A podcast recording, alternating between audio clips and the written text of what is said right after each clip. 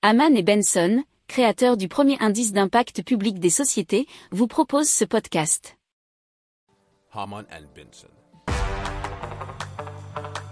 Le journal des stratèges.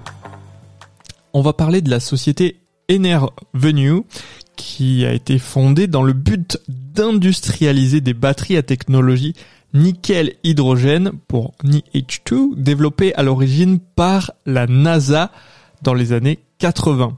Alors elles ont été utilisées notamment dans les applications spatiales, les satellites de télécommunications, le télescope spatial Hubble et la station spatiale internationale. Alors la compagnie les a adaptées pour des applications sur Terre, et en vue d'une commercialisation euh, très proche en 2024. Alors leur produit phare c'est l'Energy Storage Vessel qui est une batterie tubulaire de 1 mètre de long et 14 cm de diamètre capable de stocker 1,2 euh, kWh d'énergie et ayant une puissance nominale de 560 watts.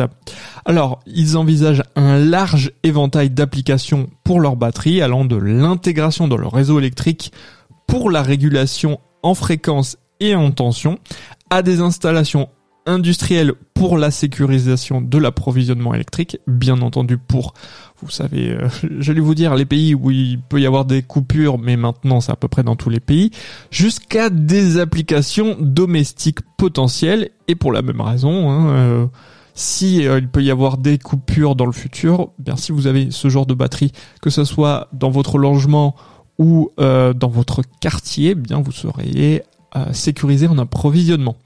Alors, les Energy Storage Vessels ont une durée de vie prévue de 30 ans et de 30 000 cycles tout en conservant 86% de leur capacité.